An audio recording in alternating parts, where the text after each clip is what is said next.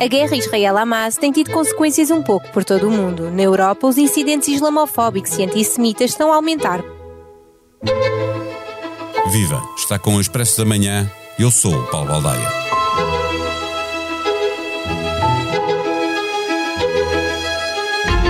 No momento em que uma extrema-direita bem mais agressiva que o Chega, mas com ligação a militantes e ex-militantes do Partido Ventura, pretende machar no Martim Muniz, levando tochas contra a imigração islâmica, uma manifestação pela habitação do Porto serviu para ativistas de extrema-esquerda levantarem dois cartazes dizendo: 1. Um, não queremos ser inquilinos de sionistas assassinos. 2. Nem Haifa nem Boa Vista fora o capital sionista.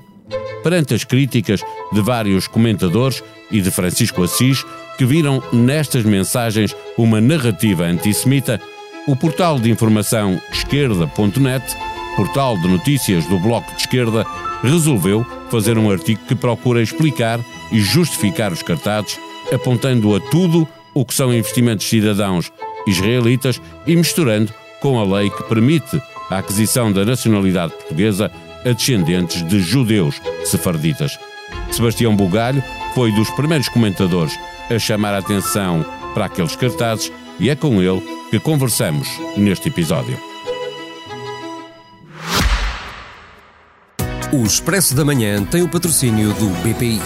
Com o BPI Broker, a negociação em bolsa é em tempo real. Conheça as novas ordens Smart, uma funcionalidade inovadora que lhe permite proteger os seus investimentos da volatilidade dos mercados financeiros.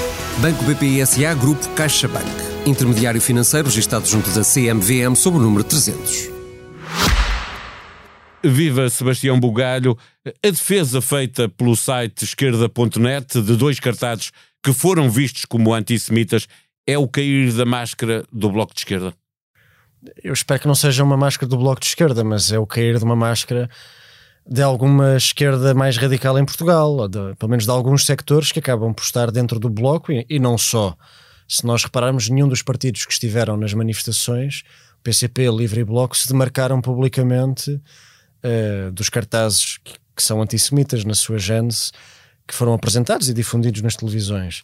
Mas também só vimos o Bloco de Esquerda a defendê-los, não é? Através pois, do, do esquerda.net, exa que é um órgão oficial do, do, Bloco de Esquerda. Mas eu quero acreditar que se o Rui Tavares estivesse aqui sentado nesta mesa, que iria repudiar e demarcar o seu partido daquele tipo de, de discriminação e mesmo de ataque. Que, que, que, para mim é assustador. Eu, aliás, tenho que te dizer, já, já estive aqui a conversar contigo algumas vezes e fico sempre contente com o convite, mas este foi o, contente, foi o convite que mais me agradeceu, porque, porque eu acho que alguém tem que falar sobre isto. E está-me a assustar muito o caminho para onde estamos a ir silenciosamente. Eh, no dia 27 de janeiro, que é o Dia Internacional pela Memória do Holocausto, por coincidência foi o dia onde esses cartazes foram difundidos, então ainda, ainda, é, mais, ainda mais arrepiante. Um, no Bundestag alemão, uma sobrevivente do Holocausto, uh, uma senhora já com alguma idade, não é? Uh, dizia que o, o Holocausto começou em silêncio antes de nós chegarmos aos campos, nós já sentíamos o antissemitismo e o ódio ao povo hebraico e judeu. E vemos-lo a crescer agora, como vemos também, já lá vamos, a crescer o anti-islamismo. Eh, Portugal sempre sobrevalorizou a ideia de ser um país de grandes costumes, eh, tolerante com todos os outros.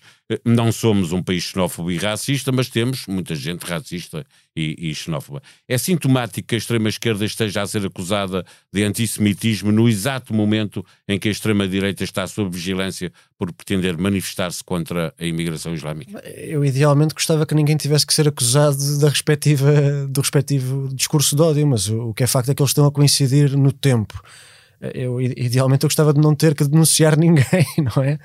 Mas, mas, mas sim, está a acontecer ao mesmo tempo. Eu acho que está a haver uma radicalização do discurso e mesmo da prática política, os cartazes a arder, uh, uma linguagem muito radical. Nós já, já começámos a ver isto, por exemplo, com a luta contra as alterações climáticas, onde a violência já começou a ser permitida de algum modo, ou pelo menos o atentado contra a dignidade humana dos governantes já foi permitido, ou pelo menos passou entre as gotas da chuva. E eles contribuíram para isso, no sentido em que relativizaram. eles próprios relativizaram. E agora aquilo que estamos a assistir com os cartazes antissemitas, com a manifestação de extrema-direita contra os contra a comunidade muçulmana. Felizmente que não há relativização nenhuma, ainda bem que não há, e até foi um presidente de Câmara da área política não socialista, foi o Carlos Moedas, que travou uma manifestação que tinha esse objetivo, por exemplo. É, é difícil uh, uh, proibir manifestações que não precisam de autorização. É, Vamos ver como corre. Mas, é? mas uh, portanto, é preciso estar atento. À primeira ele tomou uma posição, certo, não é? E bem, e fez eu bem acho que porque ele... mostra que aquela é. manifestação é indesejada. Não? É, eu acho que ele aí fez bem. Até porque eu vou dizer isto e não quero estar aqui a, expor ninguém, se calhar não devia dizer, mas vou dizer.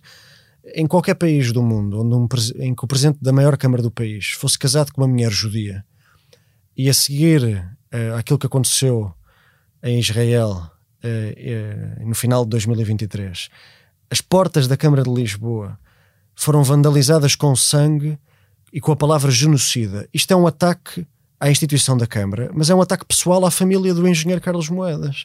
Em qualquer país do mundo, se isto acontecesse, mesmo com, com sei lá, se o presidente da Câmara de Londres, em vez de ser muçulmano, se fosse judeu, o país todo, os partidos todos, as fundações todas estariam solidárias com o Carlos Moedas.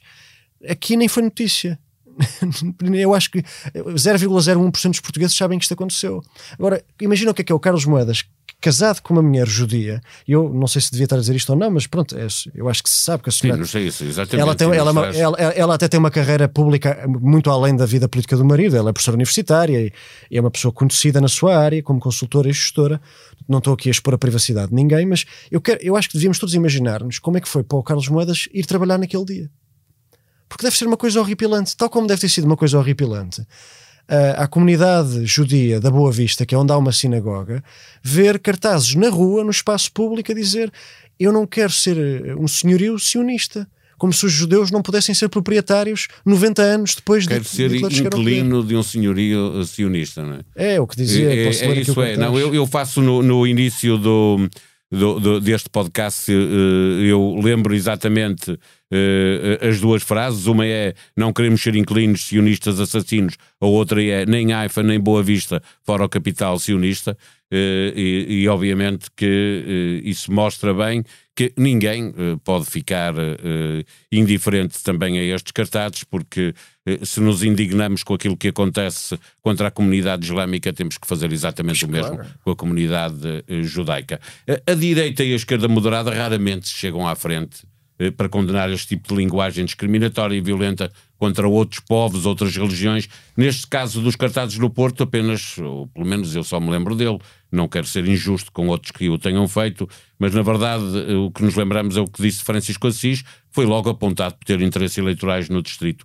Exigia-se maior condenação da esquerda, seja eh, de políticos, seja de comentadores em relação a, a, este tema, como se vê quando não é existe. com com muçulmanos, obviamente, e bem. Claro, e ainda bem. Eu acho que qualquer forma de discriminação, qualquer forma de discurso de ódio no, no, ano em que a democracia faz 50 anos, só nos pode entristecer. Eu fico arrepiado com isto, porque nós, de certo, de certo modo, aquilo que estamos a assistir é que estão a brincar com o fogo da história. Porque se o André Ventura também está a brincar com o fogo da história, quando diz eu vou fazer uma grande marcha sobre Lisboa, fazendo o paralelismo com a grande marcha sobre Roma que levou Mussolini ao poder, eh, quando vemos cartazes antissemitas no fundo, que tentam responsabilizar o povo judeu como culpado por uma crise na habitação, tal como o partido nazi queria culpar o povo judeu por todos os males da Alemanha a seguir à Primeira Guerra Mundial. O culpado do Tratado de Versalhes era o povo judeu, da derrota na Primeira Guerra era o povo judeu, da crise financeira era o povo judeu e, e do comunismo também era o povo judeu.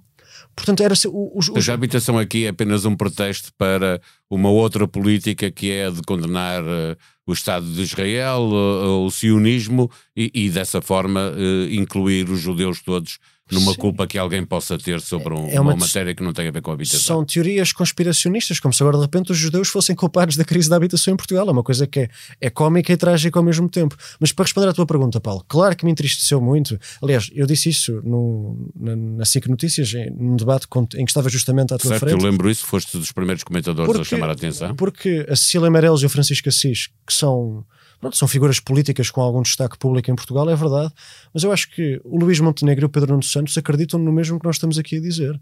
Que é, não pode mas depois haver... tem uma dificuldade política em fazer disso tema para condenar, para dizer que a sociedade não pode seguir esse caminho. Pois, eu, eu, honestamente não, não percebo não percebo porque eu aliás acho que é perfeitamente possível ter uma posição crítica de, daquilo que está a acontecer em Gaza e das políticas de Netanyahu.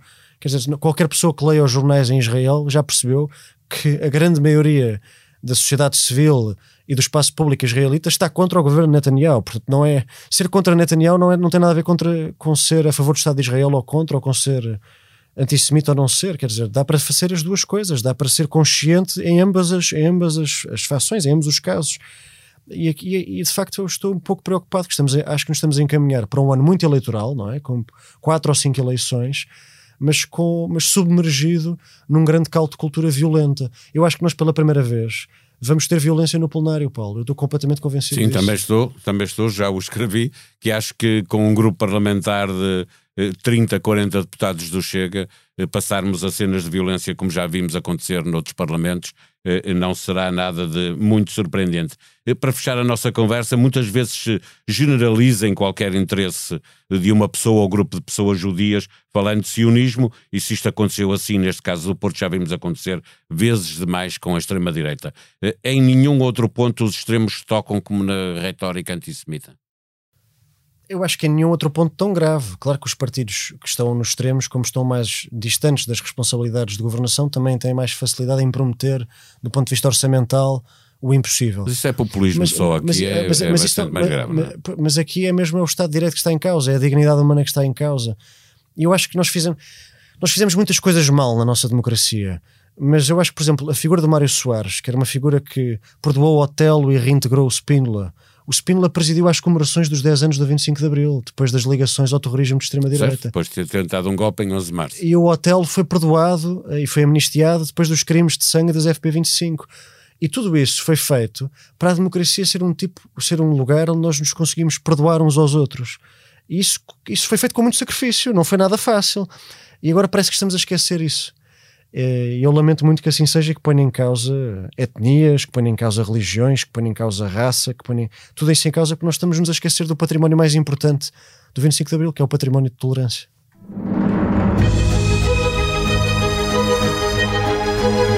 Uma organização não governamental norte-americana que monitoriza os movimentos de extrema-direita em todo o mundo alerta para os riscos de violência por parte do grupo liderado por um neonazi durante a marcha do próximo sábado em Lisboa. Sobre a Operação Pretoriano, que levou à detenção de 12 pessoas, entre os quais o líder dos Super Dragões, pode conhecer todos os desenvolvimentos em expresso.pt. Adelino Caldeira, administrador da SAD, é suspeito de planear a intimidação a apoiantes de Vilas Boas na Assembleia Geral do Futebol Clube do Porto. O administrador da SAD Portista terá usado a claque dos Super Dragões para atemorizar os sócios que apoiavam o candidato às próximas eleições do clube. Caldeira rejeita viamente as suspeitas e acusa a justiça de dar palco a quem o enlameia. A sonoplastia deste episódio foi de João Martins. Tenham um bom dia, nós vamos voltar amanhã. Até lá.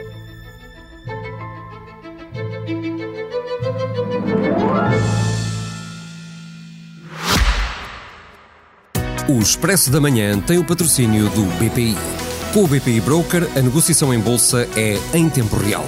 Conheça as novas ordens Smart, uma funcionalidade inovadora que lhe permite proteger os seus investimentos da volatilidade dos mercados financeiros. Banco BPI SA Grupo CaixaBank. Intermediário financeiro registado junto da CMVM sob o número 300.